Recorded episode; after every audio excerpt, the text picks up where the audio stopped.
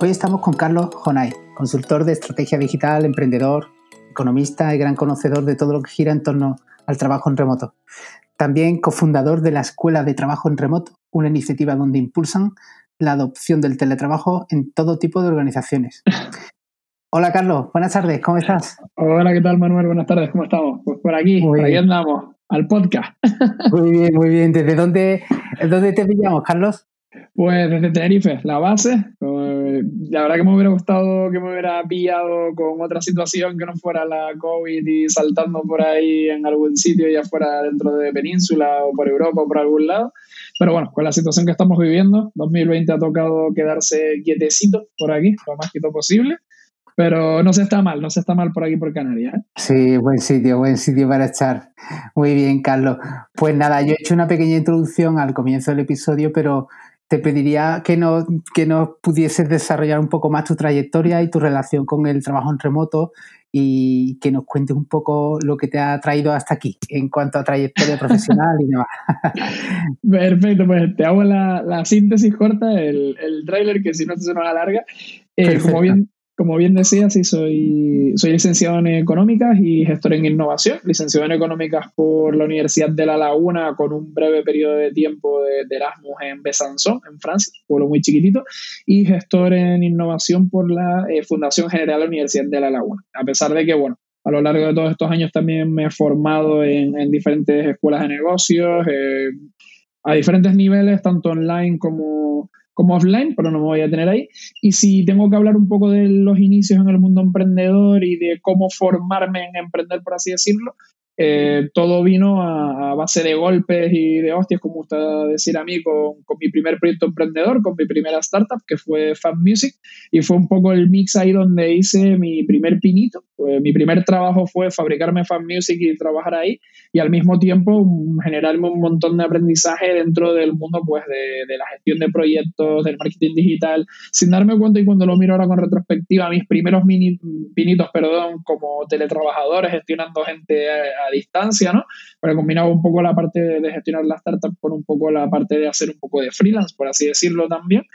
Y a lo largo de estos ocho años, tío, pues ha sido una locura. Con que estuvimos casi dos años, he pasado por el, por el mundo del crowdfunding, por el mundo de la formación. Llevo casi siete años como, eh, como, como freelance dentro del mundo de la estrategia digital. Eh, tuve la oportunidad de cofundar una agencia y estar casi también cuatro años dando guerra con una agencia de, desarrollo de productos digitales. He participado en iniciativas como un TEDx, formar parte de eso. Eh, eh, no, no, lo sé, han sido tantas cosas y, y, más, y más vinculado con el mundo del, del trabajo remoto, pues hace casi unos cinco añitos Tuve la suerte de formar parte del germen de, dos proyectos muy estimulantes. El primero fue la Asociación Canaria Espacios Colaborativos, de la que fui secretario durante casi cinco años, que eso me dio pie a conocer una iniciativa cuando ni siquiera tenía nombre, que, que fue en su momento, empezó como Nomad City, y que este año se ha renombrado con un proceso de rebranding como Repeople, Repeople Conference, que puedo decir eh, por suerte, que, bueno, que se ha convertido en uno de los, eventos de referencia a nivel europeo dentro del mundo del nomadismo digital y del trabajo remoto, ¿no? Y más recientemente, desde hace tres añitos, a raíz de Digital Nomad Experience, eh, perdón, a raíz de Nomad City, generé un proyecto propio que es Digital Nomad Experiences, ¿vale? Que era un proyecto para una plataforma para compartir a través de entrevistas, contenidos, hacíamos formaciones tanto con empresas como con colectivo universitario, ¿vale? Para transmitir un poco el conocimiento y, tips y formación acerca del mundo del, trabajo remoto y en menor medida del nomadismo digital. Y este año, por una iniciativa que empecé desde 2019, he volcado toda esa energía y todo lo recogido con ese proyecto en un proyecto 100% en español para el mundo de, habla hispana, que es Escuela de Trabajo Remoto. Y eso es un poco, pues, pues ha resumido en cuatro minutitos, tres minutitos largos, pues ocho años que, son bastantes. ¿eh? Genial. Pues profundizaremos en alguna de esas etapas eh, dentro de unos minutos, ¿no? Pero tenía aquí preparado algunos temas para charlar contigo porque algunos ni siquiera pues los habíamos sacado a la palestra incluso ni en la web ni en el podcast y porque al final estamos orientando, digamos, las entrevistas, los artículos quizá a un perfil que es el de, oye, eh, alguien que trabaja en una empresa española y que aspira o ya trabaja de alguna forma en remoto o haciendo teletrabajo, ¿no? Pero el concepto que quería traer como que no estaba explicado, por lo menos en nuestra web y en ninguno de los episodios, el concepto de nomadismo digital.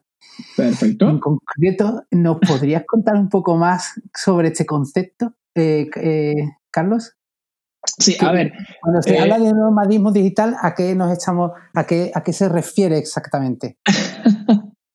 hacerte un curso para transformarte en nómada digital. No, eso sí que lo podemos comentar después. Eh, a ver, es que ha habido, ha habido mucha, mucha chicha con, con todo esto, ¿no? Eh, yo creo que al final un, un, nómada digital, que es un perfil que existe, que yo conozca así el más longevo, longevo, longevo que conozco como nómada digital puede ser desde, fin, desde principios de los años 2000, ¿vale? Y sobre todo el boom fue casi que que pues, a partir de 2010, 2011 ya hubo un pequeño boom, sobre todo en el mercado anglosajón, de esto de los movimientos del nomadismo digital. Y al final yo siempre digo que un nómada digital es un trabajador remoto, que se define muy bien, ¿vale? Pero que, que su premisa es viajar por el mundo o por donde quiera mientras trabaja, ¿vale? Hacer ese famoso, esa palabra que ahora está tan en auge y tan de moda, que es ese famoso workation, que es no tener vacaciones ni estar trabajando, sino tener ese binomio de trabajar y tener vacaciones al mismo tiempo, ¿no? De, pues yo no voy a esperar a tener un mes y medio, un mes, 40 días o 20 o lo que sea al año de vacaciones para viajar y descubrir un sitio, sino que mi trabajo me lo permite y voy viajando y aprovecho y pues trabajo, pues si me muevo en Bali, pues por las mañanas trabajo y por las tardes me voy a hacer surf o a disfrutar de Bali o lo que sea, o Tenerife o Lima o Berlín o lo que quiera, y tengo ese binomio de eh, trabajo y vacaciones, por así decirlo. ¿no? Tengo al mismo tiempo la posibilidad de, mientras trabajo, descubrir sitios nuevos y me puedo ir moviendo. ¿no?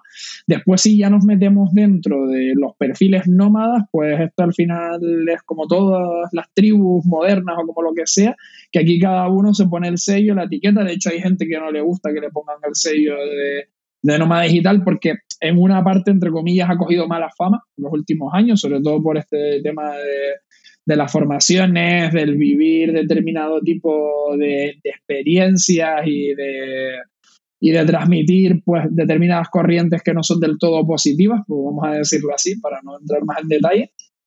Pero al final sí que es verdad que hay algunos movimientos así un poco afianzados, que por ejemplo podría ser los Nomad Families, ¿no? que es gente que es nómada pero lo hace en familia. O sea, el hecho de tener hijos o tener una familia numerosa que no te impida viajar. Hay un montón de blogs y de corrientes que van por ahí. Está un movimiento que a mí me gusta mucho y con el que yo me siento más identificado, que es el movimiento del slow nomad, ¿no? que es este nómada que no pretende visitar 60 ciudades en un año, sino que movimiento más corto, agotar las visas, estar tres meses, cuatro meses, seis meses en un destino, saltar al siguiente, irse moviendo de manera un poco más relajada. Está el nómada nómada que lo que le prima al final es más lo de acumular sellos en el pasaporte y moverse más, ¿no? Que es este que se salta y se hace pues 12 países en un año, 12 ciudades en un año, 24, 50, y hay piques, ¿no? Eh, no me acuerdo si había una chica que tenía el récord que habían sido 129 países en un año, una salvajada así, ¿no? que ya te podrás imaginar. Yo la verdad que entiendo que lo habrá podido hacer básicamente con ingresos pasivos o con algo que el movimiento le permita mucho, porque yo no asiento la cabeza estando tres días en un país y saltando a otro, ¿eh? yo por lo menos no sería capaz. No parece fácil, no parece fácil pero hay gente que parece que sí. Y, eh, y así, ¿no? Eh, después y ahí tenemos pues desde los nómadas más vinculados con el tema healthy, que van buscando un rollo más yoga, desconexión, vida sana, lo que sea, los surfer que van más tema surfeo, no sé qué, los urban que van más exploración cultural, ahí después no hay como una serie de, de, etiquetas, de tags que se añaden a cada uno que le dan como un poco más de, recorrido a, cada uno. Pero en esencia es eso, ¿no? Alguien que viaja, que hace ese workation, que viaja y trabaja y puede hacerlo porque la, la tecnología se lo permite bien, porque trabaja para una compañía que se lo permite bien, porque es freelance, cobra muy bien por sus servicios como freelance y puede guardar pasta en, en, la cartera y, moverse y decir que no ha terminado trabajo mientras se está moviendo. O tres, porque normalmente suelen tener algún sitio mm, e-commerce barra ingresos pasivos que le, con cierta automatización y un poco de control, ¿no? Este famoso libro de, de Tim Ferris, que igual es un poco llevado al extremo de cuatro horas a la semana, pero igual cuatro no, pero igual dedicándole 15 o 18, pues pueden tener un sueldito para, viajar y moverse y, les vale, ¿no? Perfecto. Pues lo has descrito bastante bien y ahí aprovecho pues tu, perfil de economista o, para, traerlo un poco al terreno de, de qué podría aportar para, un país en su conjunto como España o en particular para las islas, eh, ser un destino atractivo para este tipo de perfiles, ya sea porque son trabajadores de compañías pues que, ya han superado la barrera del presencialismo, que son americanas, que pagan buenos sueldos, etcétera, pero por otro lado buscando también al emprendedor que busca, o sea, que le importa un poco menos dónde de dónde parte esa iniciativa digital o, dónde se desarrolla, ¿no? Es decir, ¿qué, podríamos hacer o qué ventajas podría tener a nivel económico ser atractivo a este tipo de perfiles. No sé, tu opinión un poco a nivel macroeconómico, económico, no sé, cómo... vale, como dirían los americanos en todas las entrevistas, ¿no? Me alegra que me hagas esa pregunta. Es que casualmente estamos trabajando con con algunas iniciativas, algunas privadas y otro público-privadas o, públicas. Y voy a ir, ¿no? Como tenía un profesor de estructura económica mundial que era muy bueno con eso, que decía que siempre hay que ir de lo, como decía tú, de lo más macro a lo más micro, de lo más genérico a lo más específico, ¿no?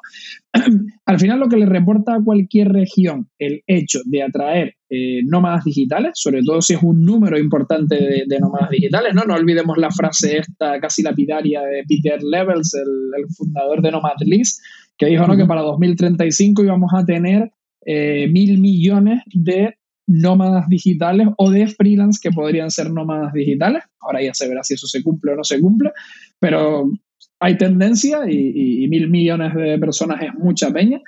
Em, lo primero es que, si conseguimos o cualquier región que se lo proponga consigue atracción, ya sea España o Canarias, eh, más, concretamente, eh, son ingresos directos. ¿no? Es gente que viene aquí, eh, tiene un buen nivel económico o tiene nivel económico con un salario como mínimo decente y con, mucho, con mucha pasta. Por lo tanto, estamos hablando de gastos directos a nivel de alquiler, compras, eh, inversión, ¿no? Todo lo que pueda gastarse cualquier turista, entre comillas, que pueda venir hasta España en concreto, o perdón, hasta España en general o Canarias en concreto, potenciado, porque no es simplemente una estancia breve de una semana, diez días, dos semanas, sino que puede ser una residencia de eh, dos meses, tres meses, seis meses, eh, nueve meses, lo que sea, ¿no?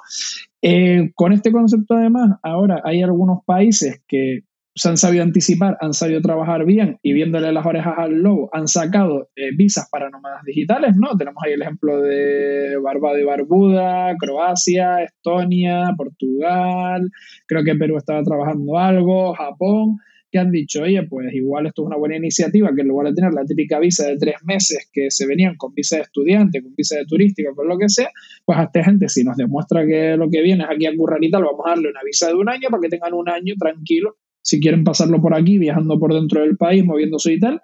Y lo importante es que se gaste pasta, ¿no? que genere economía directa, economía circular directa en el entorno donde se está quedando. Después, además de, todo eso, ya a niveles de, influencia económica directa, estamos hablando normalmente de que eh, se generan comunidades y estas comunidades pueden tener relaciones, ¿no? Bien, porque ya en muchos sitios de destino hay comunidades de nómadas donde hablan con los nómadas que vienen y se integran de una manera más fácil y, más rápida, ¿no? Y al mismo tiempo, porque esta gente cuando está en, un sitio, en muchas ocasiones busca vincularse con la cultura local, con los emprendedores locales, con el ecosistema emprendedor local y eso le aporta directamente al ecosistema emprendedor local, ¿no? Yo la verdad que he sido testigo del nacimiento y de haber formado parte de, ambos, algo que, me motiva y de lo que me alegro mucho de movimientos como han sido Nomad City, cuando yo no tenía ni idea hace cinco años y medio, seis años de lo que era un digital nomad, me lo dijo por primera vez un eslovaco que estaba trabajando aquí en el sur de la isla y a mí me implosionó la cabeza, dije, no tengo ni idea de qué es esto, y me lo explicó y dije, eh, hola, esto no lo conocía, quiero ser o me gustaría estar preparado para poder ser nómada digital en algún momento de mi vida. Tuve un pequeño pinito ahí en, Portugal, además.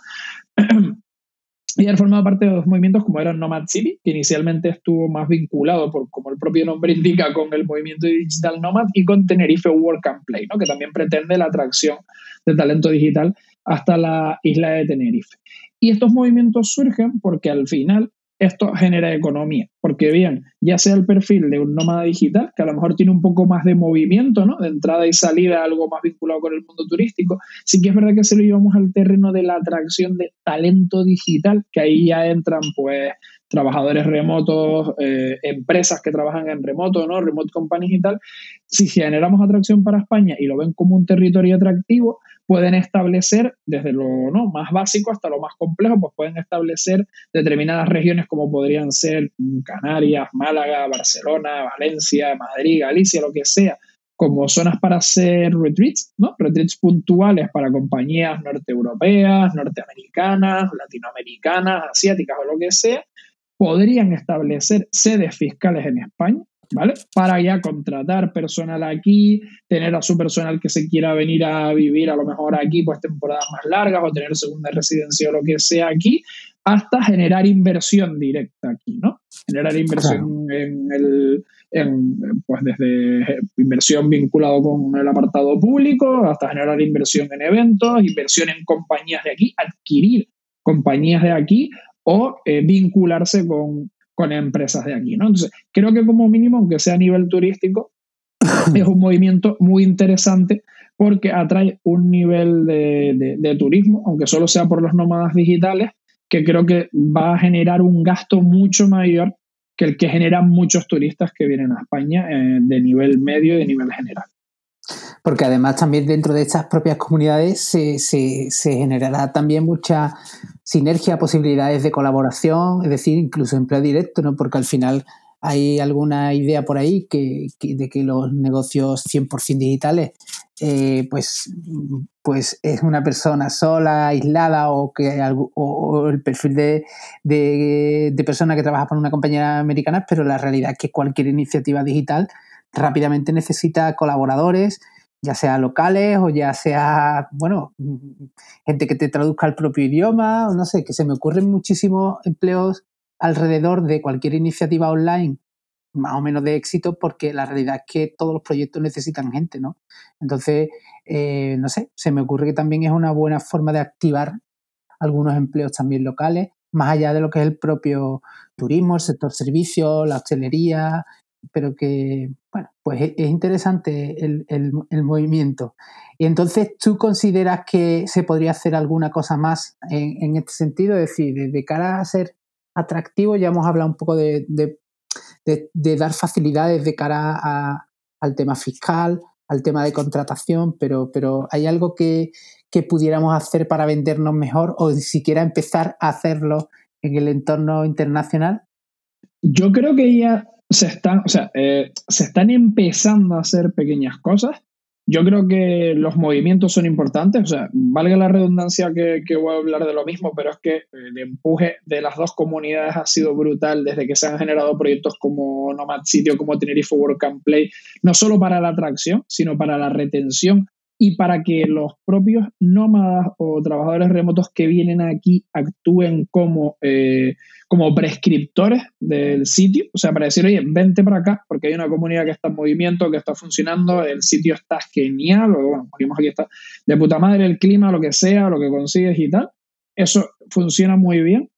En segundo lugar, yo creo que España en general, eh, incluido Norte, me da igual, tiene mucho terreno ganado con con los recursos naturales que tiene, o sea, con las horas de luz que tiene. Eso es algo que, por ejemplo, los vecinos Portugal lo están explotando muchísimo, se te están generando unos movimientos en torno al trabajo remoto, en tanto a, convertirse en un polo de atracción tecnológica, en un capital, con sus cosas buenas y con sus cosas malas, que parece que solo salen las buenas y también tiene alguna cosilla por detrás un poco que habría que analizarse, ¿vale?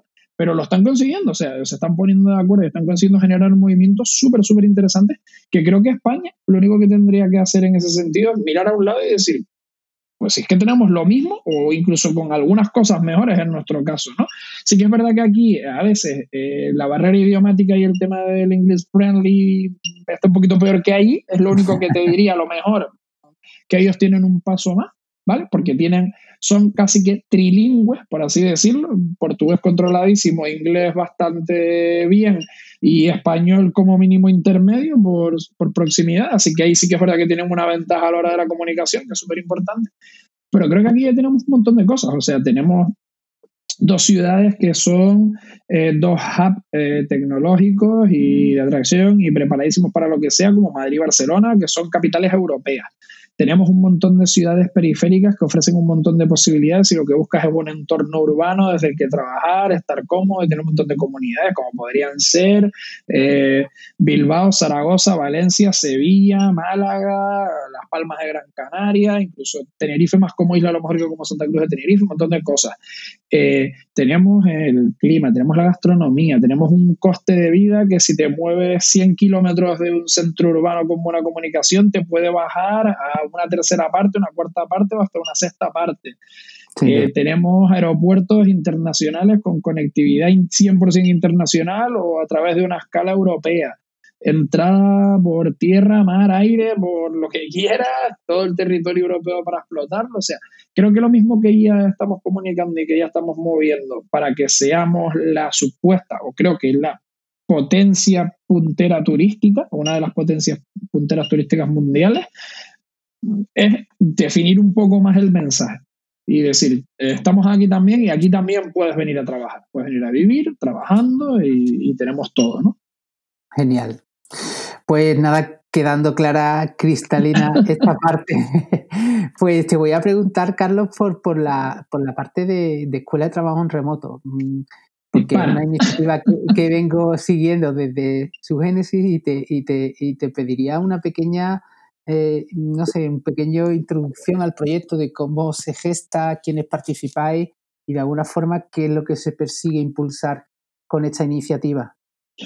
Pues a ver, eh, la iniciativa, perdón, la iniciativa en sí, eh, como comentaba antes con lo de Digital Nomad Experiences, yo desde el año pasado, concretamente durante el mes de mayo, tuve la oportunidad de irme a Budapest por un programa de la EOI, de la Escuela de Organización Industrial, y ahí mi intención, o sea, Digital Nomad Experience ya tenía eh, recorrido, ya había facturado, era un proyecto que ya la plataforma estaba funcionando, pero quería ya verle un poco, sacarle chicha a, a monetizar, a hacer un modelo de negocio monetizable, paquetizable, de ofrecer servicios para más concretos para hacer consultoría, empresas y, ¿no? En, cuanto a remote work y todo esto.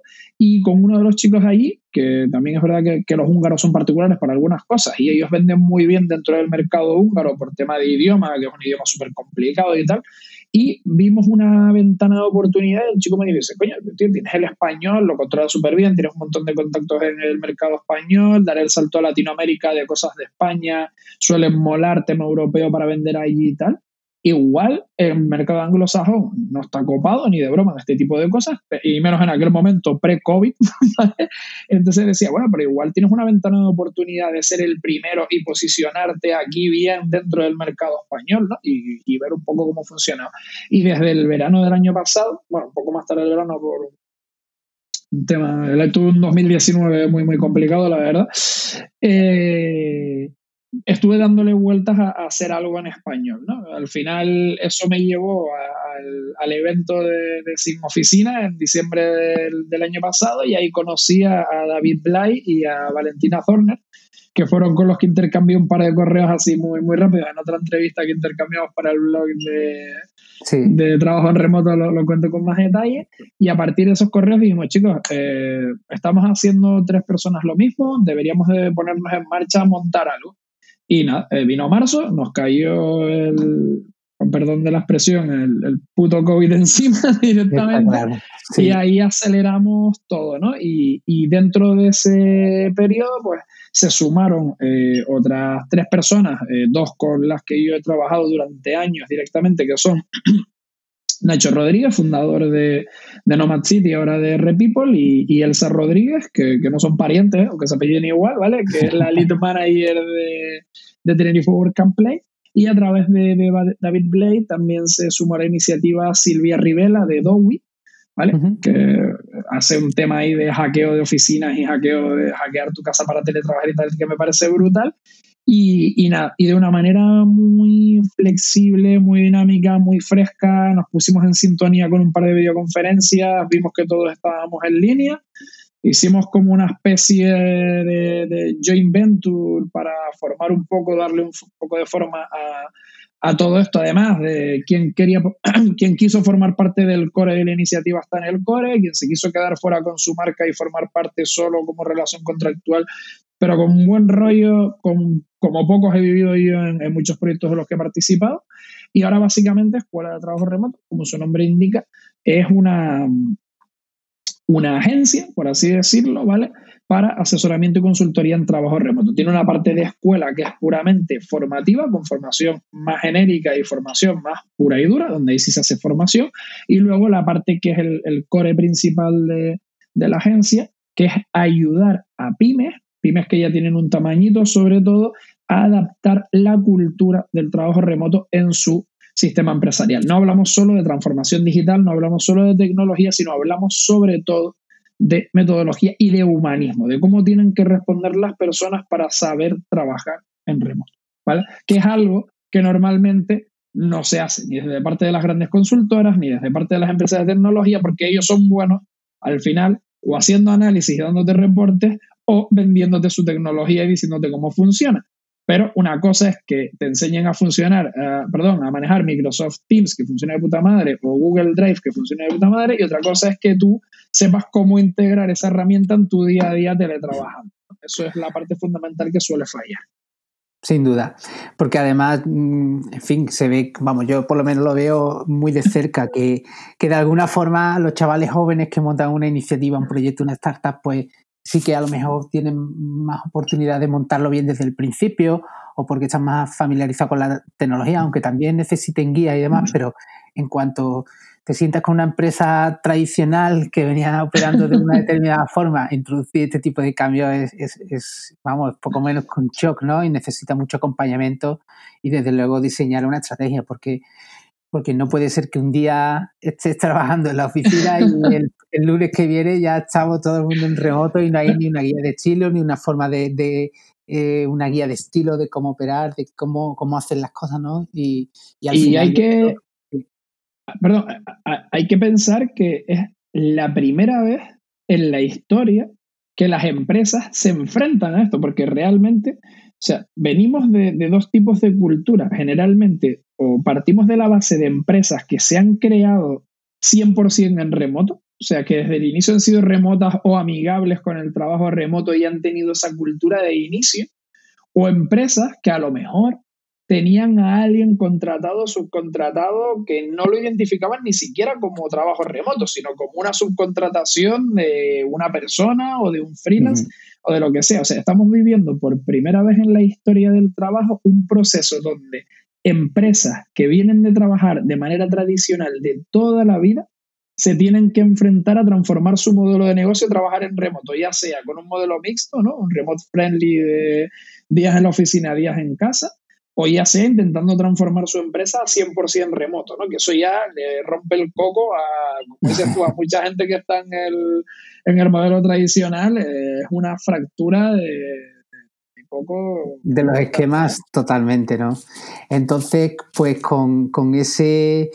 Mm, con estas mimbres que, pues, pues, ¿por qué piensas que sería importante como, como, en fin, desde luego perfilar una estrategia de cómo abordar eso, pero quizá poner en común una guía, pues de eso, una guía de estilo, de cómo vamos a usar la comunicación, cuáles son las expectativas de tiempos de respuesta, cómo influye o no influye el presencialismo versus los objetivos que nos tracemos, en fin, inculcar todas estas prácticas en, una compañía tradicional, pues eso ¿qué, me dirías de esto? Es ¿por qué sería importante poner esto en pie antes de empezar con iniciativas aisladas y tener un plan de empresa? A eso me refiero.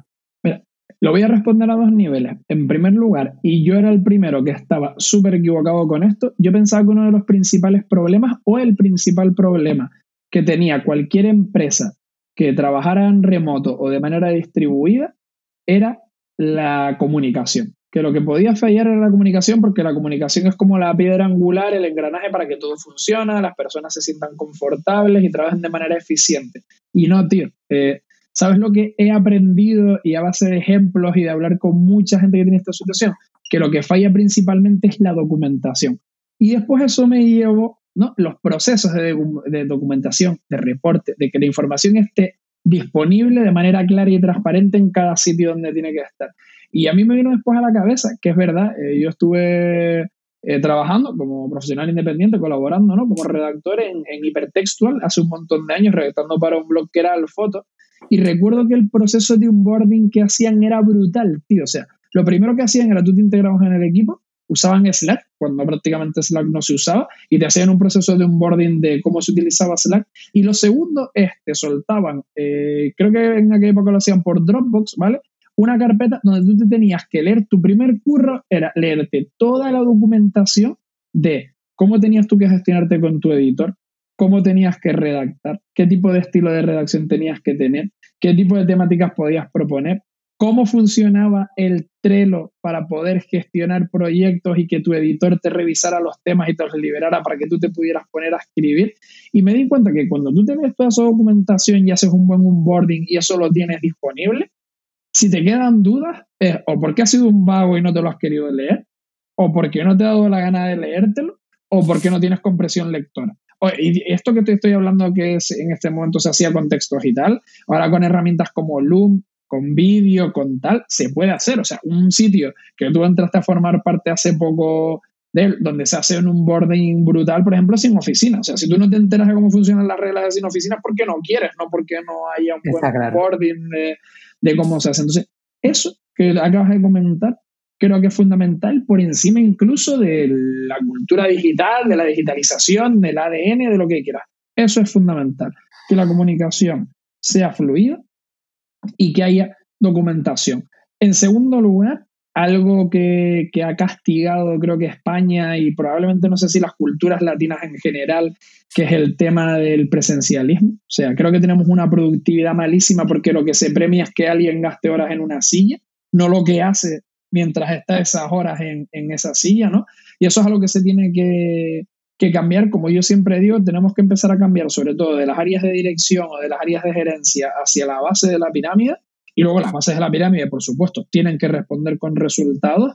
La palabra control por la palabra confianza. O empezamos a confiar en los recursos que contratamos para la empresa, sean propios, sean freelance o sea lo que sea, o va a ser imposible implementar el teletrabajo. Porque si los mecanismos que tú vas a poner en marcha para ver si alguien está teletrabajando, está siendo eficiente teletrabajando, es controlar su webcam, eh, poner sistemas de fichaje virtual cada 20 minutos, eh, no sé qué, se pierde la esencia. La esencia del trabajo remoto es la libertad, que tú puedas tener horarios flexibles aunque tengas que tener horas de coincidencia y que demuestres eh, que sabes hacer lo que haces con resultados, no con horas, no con poner allí horas en una aplicación. No, sé si me perdí un poco en la pregunta. No, no, no, para nada, porque los dos temas están súper bien traídos porque, porque por un lado está la perspectiva de lo que comentaba en primer lugar, ¿no? Pues que con una buena documentación se ahorraría muchísimas interrupciones, chat, que, que, muchas veces vinculamos,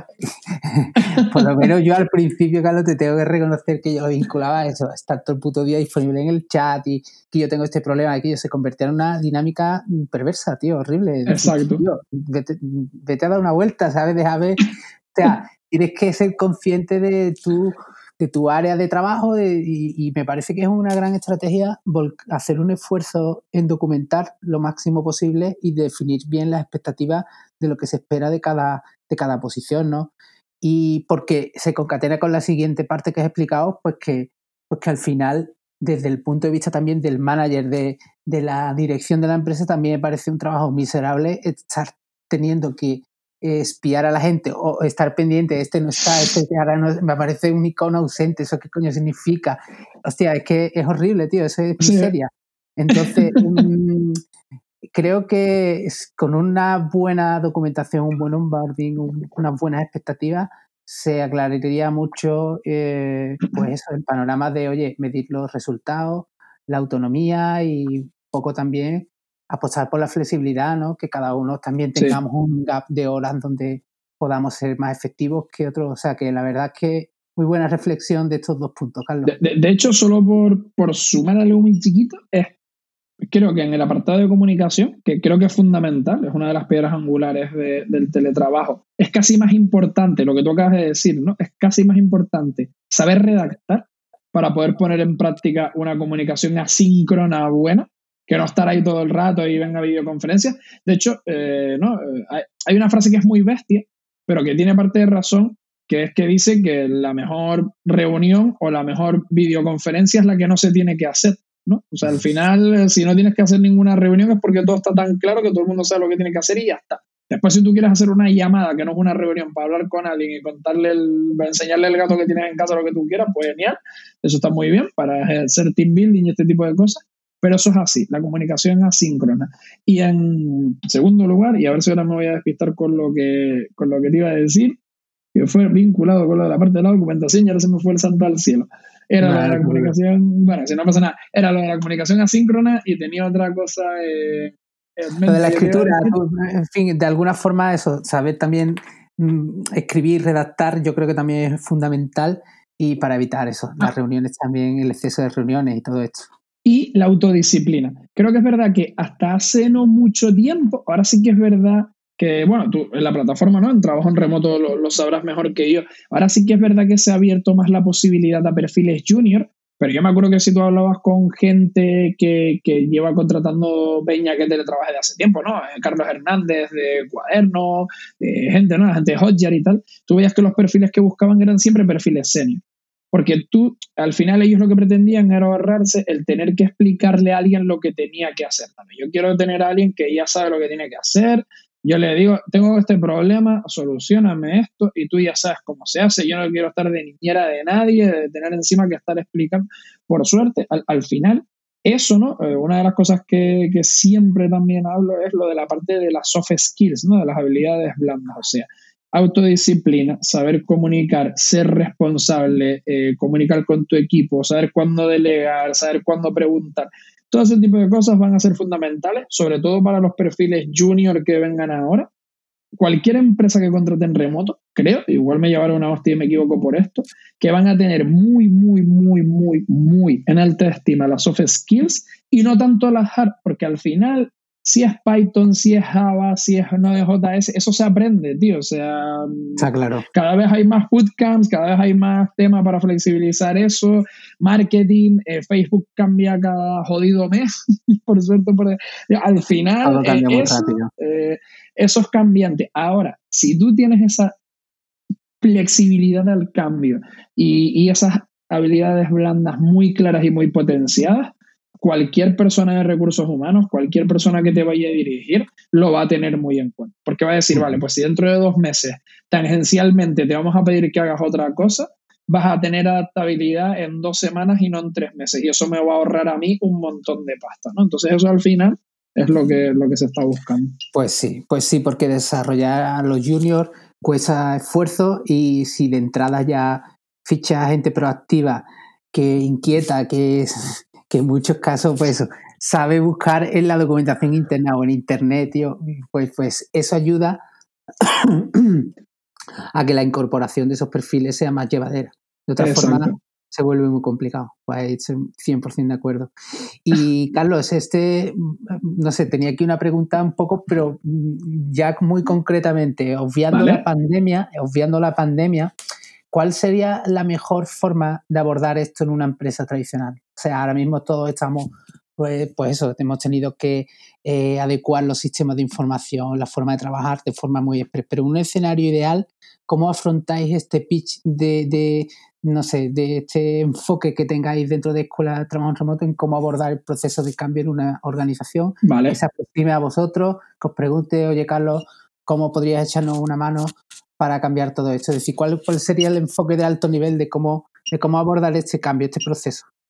Hay tres etapas fundamentales. La primera etapa tiene 100% que ver con la parte de la cultura digital, con entender si esa empresa ya ha tenido cultura digital, ya se ha visto involucrada en un proceso de digitalización o ha, desarrollado ya un proceso de transformación digital, que entiendan perfectamente a qué nos referimos y qué se entiende por cultura digital y que si la cultura digital no penetra en el ADN de la empresa y no penetra en todas las capas de la empresa, nos vamos a encontrar un montón de barreras y un montón de muros para que eso no suceda. O sea, no es solo una cuestión de implementar herramientas, es una cuestión de metodologías y de quitar rutinas absurdas y que entorpecen, que si tú te lo quieres después poner para ti porque te sirve como doble refuerzo, perfecto. Pero eh, las cosas no se ponen en posit en monitores, ¿no? Lo que hablábamos antes, la documentación tiene que estar 100% digitalizada y online, todo tiene que ser transparente, todo tiene que ser accesible. Entonces hablamos de tres niveles.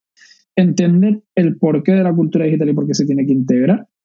Hablamos de un segundo nivel, que es entender el por qué es importante establecer una metodología entender qué son estas soft skills, cómo funcionan y por qué tus empleados y tus directivos deben tenerlas y cómo empezar a trabajar en equipo, cómo empezar a trabajar como empresa de forma remota sin haber tocado o prácticamente ni hablado ni una sola herramienta. Y luego nos vamos a la tercera pata, que es la pata de la tecnología, de las herramientas y del software, que es ver qué se adapta mejor a tu empresa, a tu tipo de proyecto, a tu cultura empresarial, evidentemente, pues yo qué sé, o sea, lo que ya tengas un contrato blindado, firmadísimo, que no puedas hacer nada con Google, con Microsoft o con lo que sea, que te tengas que adaptar a sus herramientas en la medida de lo posible, ¿no?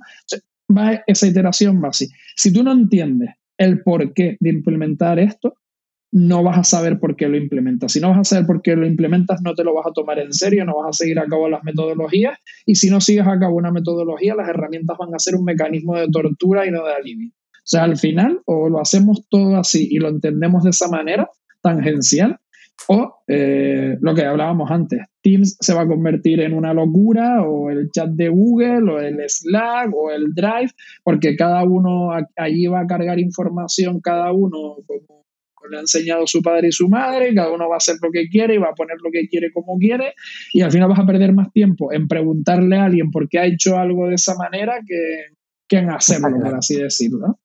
son tres pasos fundamentales. Pues me queda muy claro que hay una parte importante de toma de datos, de, de conocer bien la propia organización, pasar a diseñar una estrategia doc para ello y quizás después vendrá la implantación de alguna herramienta o no y, posteriormente quizás también una parte de acompañamiento, entiende, formación y gestión del cambio, ¿no? Que será exactamente perfecto. Pues lo has descrito muy bien, casi, casi me entran ganas de, comprarte el servicio ya. bueno, pues tengo aquí un, bloque que también, eh, pues, eh, en fin, está muy actual que tiene que ver con la, con la nueva ley de teletrabajo, es decir, esta iniciativa que ha surgido de alguna forma, de forma precipitada para intentar, no sé si ayudar o entorpecer toda esta nueva corriente, ¿no, Carlos? Entonces, ¿tú has seguido de cerca o tienes una opinión formada sobre los aspectos que trae la nueva ley o si ayuda, si beneficia, no sé, tu opinión un poco de este si tuviera que resumirlo en una sola frase, yo le recomendaría a todo el mundo que se leyera un, artículo que escribió David, David Blay Tapia, presente para el blog de Escuela de Trabajo Remoto, que después ha escrito un montón por ahí, que lleva por título una pregunta que es, ¿para qué sirve una ley de teletrabajo que no sirve para nada? Si con eso no queda respondida la pregunta, pues a ver, mm, ¿Cómo decirlo? Yo es que también eh, viví en su momento cuando le metieron mano a la ley del crowdfunding sin entender lo que era el crowdfunding y, todo aquello y hicieron un desbarajuste ahí terrible en algunos puntos, otros fueron positivos, ¿no? Porque daban un poco de seguridad al inversor y tal. Esto es igual, ¿no? Creo que con la pretensión de darle como un marco jurídico que le diera un poco más de seguridad al trabajador y al empresario, se quedaron a medio camino de hacer algo que pudiera haber aportado y haber hecho mucho bien para que las empresas eh, se plantearan en serio aplicar el teletrabajo. ahora mismo en España tenemos un, problema muy gordo, como hemos hablado ya, y es que por cuestión de cultura, muchas, muchísimas empresas están deseando que esto pase, se calme, se relaje para decir ni teletrabajo ni leche. Cuando esto pase, todo el mundo para la oficina otra vez, que yo los quiero ver a todos, sentaditos en su silla, en su puesto, con la cabecita ahí puesta en el monitor o en lo que sea, y controladitos. Que a mí esto del teletrabajo, tú en casa con los niños, con el gato, yendo a comprar el pan a las 10 de la mañana, aunque hayas respondido a todos los correos y lo tengas todo hecho, eso no es trabajar, ¿no? Tenemos un problema de cultura muy gordo y, ese es un problema. Y a raíz de ahí, simplemente por, por sintetizar, pues bueno, mira, tenemos cosas como que se debe firmar un acuerdo individual con el empleado, de eso vamos, es de cajón, que tiene que ser voluntario y me parece de cajón también, tampoco se puede obligar a nadie, evidentemente sí que es verdad que si hay una empresa que decide no tener oficina, pues tú también como empleado, pues yo, pues rescindirás tu contrato o verás cómo lo haces para decir, pues si la empresa decide no tener oficinas porque decide cerrarla, pues tú decides si sigues en la empresa trabajando en remoto, te vas a buscar una que te ofrezca un puesto de, trabajo fijo, ¿no? Eh, Después esta parte de lo del 30%, o sea, de lo que al final, eh, para que se considere teletrabajo, tienes que estar dos días teletrabajando en casa y tres en la oficina, o sea, como mínimo dos días.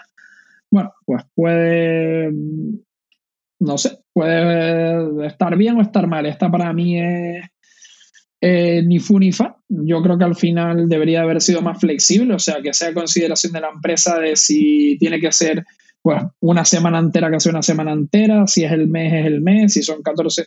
Yo creo que aquí hubiera sido un poco más flexible porque es que realmente en eso consiste el, teletrabajo, ¿no? Que se hubieran mojado un, poco más por ahí. Eh, el tema del derecho a abono a los gastos, yo creo que al final esto también, o sea, por una parte, ¿no? Eh, puedo entender el empresario que diga, oye, pues yo igual estoy teniendo doble gasto por tener que comprar mobiliario, equipamiento, pagar agua, luz, tal, no sé qué, de una oficina, y luego pagarle a un empleado en su casa un escritorio, una silla, el agua, parte del agua, parte de la luz, parte de internet, parte de no sé qué. Decide, pues decide, el acuerdo lo puedes llevar a cabo, pero hazlo. Pero sí que veo lógico, ¿no? Que no, sé hasta qué punto, y si no, pues que tenga algún tipo de recompensa o de beneficio económico por ambas partes, ¿no? También puedo entender el perfil del, empresario y, del trabajador, pero sí veo lógico que si tú tienes que proveer por una ley que te dice lo del tema de ergonomía, del espacio de trabajo y de tal, de un sitio cómodo, ergonómico y confortable para que alguien trabaje en una oficina, ¿por qué no le puedes dar una partida que probablemente será muy, muy inferior a la que te gastas en mobiliario de oficina para que alguien se monte un escritorio con una buena silla en casa? Que por menos de 500 pavos hace maravillas y estoy seguro de que las mesitas y las citas de oficina y todo lo demás sale mucho más dinero, ¿no? Y, y luego hubo una cosa de, de lo de la parte, este, con esto termino ya, de lo de que esto lo apunté literal, de lo de la empresa podrá adoptar las medidas que estime, más, que estime más oportunas de vigilancia y control. Seguimos hablando de vigilancia y control, ¿vale? Para verificar el cumplimiento de los trabajadores de todas sus obligaciones y deberes, pero con la debida consideración de su dignidad. Que vaya usted a saber lo que se podrá considerar digno o indigno, ¿vale? Porque las palabras estas a veces jurídicas también entonces, yo lo que recomiendo es si le quieren echar un vistacito al, al, un poco a la, a la, síntesis que hace David en, el, en este post, creo que está fenomenal y, y creo que se obvian muchas cosas que son fundamentales. Está claro, y de alguna forma también creo que de fondo, mm, no sé, había cosas que ya se estaban realizando, de alguna forma oficializarlas, ¿no? Porque en el sector de nuevas tecnologías ya se venía haciendo este tipo de acuerdos. Es decir, cuando tú aplicabas una posición de una empresa que estaba fuera, pues unas cosas que tú podías negociar, pues, pues oye, pues me da sitio en un centro de negocio, en un cowork, una oficina, me da un ordenador si no, me da, me paga la mitad de internet, en fin, que de alguna forma, por lo menos en el sector de nuevas tecnologías que está un poco más avanzado en estos temas, ya, ya se venía haciendo, ¿no? Y quizá un poco pues quizás, no sé, por, por, intuir por dónde van los tiros, pero, quizás para, para quizás la ley responde más a, evitar los abusos en los empleos precarios que también se puede dar, desgraciadamente. Que pienses pues que, oye, tienes un trabajo precario, te voy a obligar a usar tus propios medios, no sé, de alguna forma ahí me pierdo mucho, tío, pero, pero bueno, has hecho una buena disección y, y, y a ver qué va, qué tal va funcionando de acuerdo, este... El problema de, las leyes y la burocracia es que no son flexibles. Y en un mundo que se basa en flexibilidad, eh, si tienes que tener una burocracia, o la dejas un poco abierta, o planteas al menos un montón de situaciones para que pueda haber una negociación justa. Estoy hablando de una negociación justa entre empresarios que tampoco tienen por qué pagar el pato, ojo, y empleados que tampoco tienen por qué pagarlo, pero el poder hacer, y coño, y si yo no, o sea, no quiero responder al 30, pero por una necesidad durante tres meses al año, si quiero y durante nueve no, ¿por qué no puedo? O si, no, me refiero que, ¿por qué no tengo yo esa amabilidad de poder jugar y negociar con mi empresa y todo este tipo de cosas? No sé, son cosas que me planteo que son un, un, poco, que a mí me resultan absurdas y que creo que mm. tampoco son complicadas. Pues iremos viendo el desarrollo de todo esto y le, haremos el seguimiento, claro. Pues Carlos, pues, eh, ya llevamos eh, algunos minutos hablando, la verdad es que es todo muy interesante lo que estamos hablando y ahora entramos en el bloque de consejos y herramientas que de alguna forma con tu experiencia te hayan funcionado bien. Entonces, eh, en tu día a día, ¿cuáles son las, digamos, herramientas? Ya están un poco vale. Aparte ya un poco más concreta, más táctica, ¿no? De, de alguna forma en tu día a día, ¿qué es lo que te salva la vida? ¿Qué es lo que te ayuda? ¿Qué es lo que... no sé, ¿qué usas, tío? Pues a ver, eh, dependiendo de para qué. Eh, por ejemplo, para organizar, a pesar de que ahora le estoy echando un buen vistacito, no con toda la calma y el gusto que me gustaría Notion, para organizar mi día a día en cuanto a tareas, todo lo que es individual, eh, estoy con Todoist, una herramienta de Todoist donde paso ahí. Aparte, acaban de sacar también el formato de board, ¿no? estilo Trello y todo esto y tal, que, que está muy bien. Eso lo hago para todo lo que tengo que hacer yo. Está en mi Todoist todos los días, ¿no? Siempre que hago una eh, procesos que siempre intento hacer uno semanal, hago, una recapitulación de todas las tareas que tengo que atacar en una semana, reuniones que tengo, todo lo que tengo, o el domingo ultimísima hora o el lunes a primerísima hora, para dejarlo todo definido en la semana, y todo eso va a Todoist y al Calendar. ¿no? Tengo un mix entre el Calendar y el Todoist para tenerlo todo centralizado. Cuando tengo que hacer gestiones para trabajar en equipo, eh, prácticamente el 95% cuando trabajo con con otros proyectos, con otras personas, luego con Asana, ¿vale? Es otra de las aplicaciones de gestión en las que estoy ahí metido siempre a saco. Para el email, yo utilizo sistema operativo Mac, hay una aplicación que se llama Spark, que a mí me encanta porque te permite, tiene un tema de gestión ahí vitaminado para posponer los emails, generar carpetas, hacer unos flujos ahí y me encanta cómo funciona, me alivia un montón de trabajo, el cómo se organiza, el posponer para más tarde con alertas, las notificaciones, se sincroniza con, con iCloud en el iPhone y en el Mac, así que para mí va, va de lujo. Eh, una de las herramientas que llevo años, pero años usando es para medir el tiempo que invierto en cada una de las tareas que hago, el tiempo total en los proyectos, para ver en qué pierdo tiempo también. A veces también me pongo a ver cosas en las que eh, debería de haber invertido dos horas y resulta que una semana he invertido siete y digo, vale, pues se me fue la bola, tengo que empezar a arreglar un poco todo esto. Eh, Slack, Normalmente para lo que es comunicación profesional, Slack y prácticamente no uso WhatsApp para nada. De hecho, hace poco tengo la anécdota de que me hice un WhatsApp Business para poner un mensaje automático de que cuando me llega por WhatsApp, que mi número lo tiene, como hubiera dicho mi madre, hasta Rita la que canta, pues cuando me llega tengo un embudo ahí de no atiendo nada por WhatsApp, aquí tienes mi email, o si es muy importante, llámame y por email, ¿vale? Gestiono todo mucho por, por email tengo una aplicación para tema de notas que la utilizo muchísimo. Esta es la que por la que me estoy planteando si me paso a Notion o no, que es Beer, oso en, en inglés, que es como una especie de, Evernote, pero más simplificadito y, y todo esto. Eh, después, para como lector de, de feed, utilizo a grosso modo Feedly, ¿no?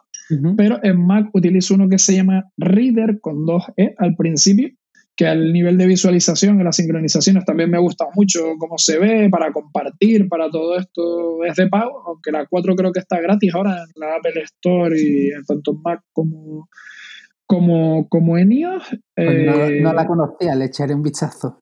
Échale un ojo que está muy bien. Sacaron la versión 5 ahora, que es así, sé que pagarla. De todas maneras, yo como es un desarrollador independiente, es un pibe italiano que se llama Paolo Rizzi o algo así, eh, y son cinco pavos y la renuevo una vez cada año y medio, cada dos años, pues normalmente la suelo comprar porque hay que apoyar los desarrollos independientes. A mí es algo que me gusta, no me cuesta y tal. Después, mm, Spotify, yo trabajo siempre con música, o sea, si empiezo a trabajar, Spotify está abierto, salvo que esté en una videoconferencia o lo que sea. He intentado, de hecho, coger hasta la costumbre de ponerme a trabajar con podcast, pero no puedo, tío. Yo o atiendo al podcast o es una tarea muy ligera o atiendo al podcast o atiendo al curro, porque si estoy atendiendo al podcast no atiendo al curro o viceversa. Entonces, normalmente trabajo con, trabajo con música.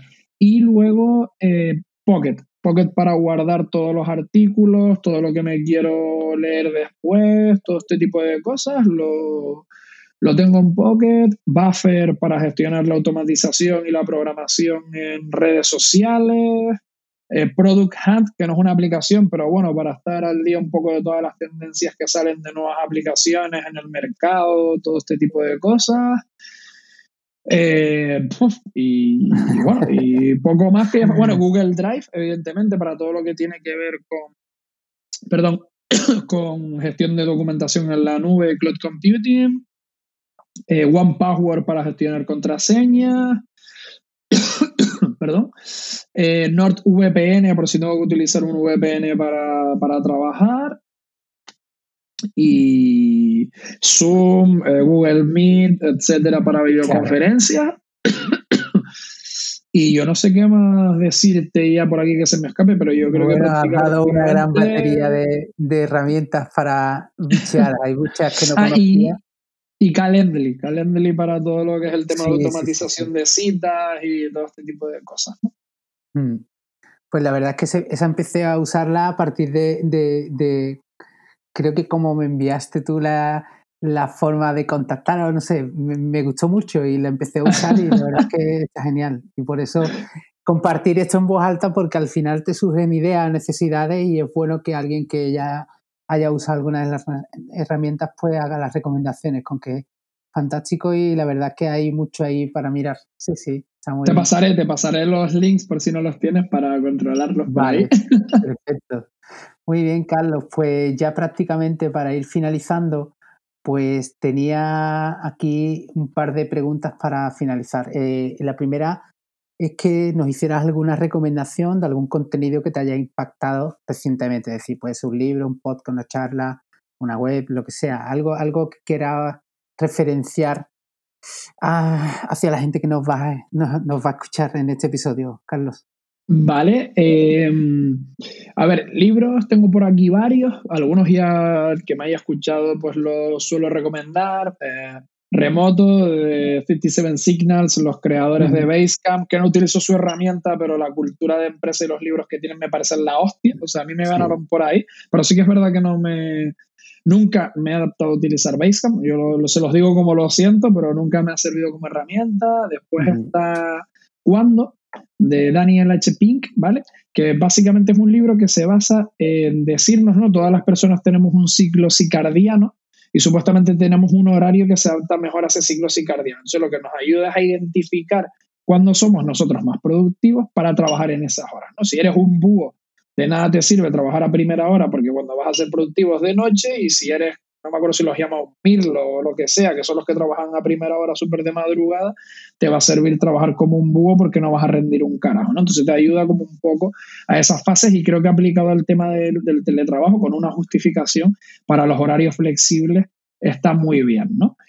Para alguien que no tenga ni idea y quiera empezar en esto del, del, teletrabajo, creo que como manual de inicio está muy bien el libro de David Bly, el de ¿Por qué no nos dejan trabajar desde casa? ¿Vale? Que lo escribió ya para allá el 2011 y hablaba de estas cosas con bastante soltura y tal, y me parece que está muy bien. Hay un libro que además eh, se puede descargar de manera gratuita, un libro con 30 entrevistas en, en la, en la biblioteca, en, los, en, el recurso de biblioteca sí, de Impact Hub, que se llama The Future of Work, ¿vale? Que son 30 entrevistas con 30 supuestos referentes dentro de España, de diferentes plataformas, startups y tal, que dan su perspectiva pre-COVID, ¿vale? De lo que ellos identifican que vendrá en un futuro cercano acerca del trabajo. Y estos dos, estos tres, perdón, no me los he leído, pero eh, me los han recomendado muchísimo. Eh, Company of One, ay, se me acaba de ir, Jarvis puede ser el nombre del escritor, espérate que te lo digo ya, perdón, años que se me fue. Atomic Habits, que tampoco me acuerdo, que de hecho me lo recomendaste tú y me lo ha recomendado Más, gente para, para, leérmelo, tampoco me acuerdo del nombre del, autor, Paul, Paul Jarvis, se llama el chico de Company of One. Y hay uno que a mí me gusta mucho, Simon Sinek, ¿no? que tiene una charla muy famosa hablando de los círculos de oro, de los Gold Circle y de Apple y tal, que se llama Empieza con el porqué, que va muy bien tanto para empezar a emprender como para empezar a emprender cualquier cosa, un trabajo, una startup, lo que sea, y luego así más a nivel de friki, por un tema ya más filosofía de vida, y me di un artículo hace poco buenísimo sobre el tema, es el método Ikigai, que es un tema de filosofía japonesa de eh, ser feliz trabajando, plantearte objetivos vitales que acompañen tanto tu parte vital como lo que haces en el trabajo. ¿no? Que si no te diviertes trabajando y tu trabajo no te divierte, igual deberías plantearte cambiar de trabajo y empezar otra filosofía de, vida o otra cosa. ¿no? Y en cuanto a... Dime, dime. No, no, que son buenas recomendaciones y quizás los pondremos al pie del episodio. y te pediré en algún momento que, que por si no se me queda alguno en la transcripción, pues te pediré ayuda para ponerlo, porque la verdad es que son buenas recomendaciones. ¿Y vas a comentar alguna cosa más? A nivel de podcast, porque charla tengo una aquí en la cabeza, pero no me, o sea, no, no, me va a venir ahora, que es una, te la paso el link, es una que habla sobre el tema de la procrastinación que es buenísima sobre los ciclos de la procrastinación y no la tengo en mente, que la hace como muy cómica y, entra súper bien la charla y tal. Y luego nada, a nivel de podcast muy rapidito, eh, Kaizen, que es un podcast que yo recomiendo escuchar en cualquier momento porque habla un poco de todo, desde emprendimiento, filosofía de vida, metafísica, un montón de historias y el tío que lo hace es muy, muy, muy, muy, muy crack. Eh, Money Lab, ¿vale? Que habla pues desde desarrollo de modelos de negocio a, puesta en marcha de temas emprendedores, negocios sobre todo vinculado con ventas, funnels, mundo de e-commerce y tal. Eh, expande valor con lo que cabe en mi mochila, que es un podcast que tengo con un compañero, con, con Héctor Fernández, donde básicamente hablamos de, trabajo remoto en mayor medida, eh, nomadismo digital en menor medida y transformación digital también en menor medida. Después suelo seguir Mixia, ¿vale? Que es un podcast de tecnología en, general muy popular en España, yo creo que de los más de los más populares que me gusta mucho y tiene uno específico de Apple que se llama Cupertino, que también lo veo, lo escucho de vez en cuando, perdón, y, también me parece que está muy bien y me gusta mucho también el tono de, Open Startups de los chicos de Minimalims, ¿vale? Que hacen entrevistas así a nivel emprendedor, muy fresquitas, muy abiertas y, y tal, y, y que está muy bien. Y te paso el título de la, de la charla de, esta, que la verdad que últimamente no estoy viendo muchas, es algo que, hace tiempo que no, porque he preferido centrarme en, leer, pero, eh, pero te paso un par de links. Esa de la procrastinación es que está muy, muy graciosa. Pues nada, Carlos, ya por último, eh, si quisiéramos contactar contigo, seguirte, ¿Dónde podemos hacerlo? Eh, ¿Cuál es la vía natural para contactar contigo? Pues yo, no lo hicieron adrede porque en el 84 no creo que estén pensando en eso, pero mis padres me hicieron un branding cojonudo. O sea, si buscas Carlos Jonay, Jonay es un nombre canario, un nombre guanche con J, N, E, Y, ¿vale? Jonay, como suena. SS, eh, carlosjonayss.com o Carlos Jonay SS en redes sociales o o donde cada uno considere, pues por ahí me encuentra, ¿no? Efectivamente, pues también pueden contactar a través de, de Escuela de Trabajo Remoto y probablemente me encuentren por ahí como Carlos Jonay, Carlos Jonay Suárez Suárez en, en, bastantes sitios que he estado metido en bastantes sarados y fregados y historias, o sea que... Perfecto, pues también incorporaremos los enlaces en, la, en las notas del episodio para que lo tengan fácil para contactar contigo y seguirte.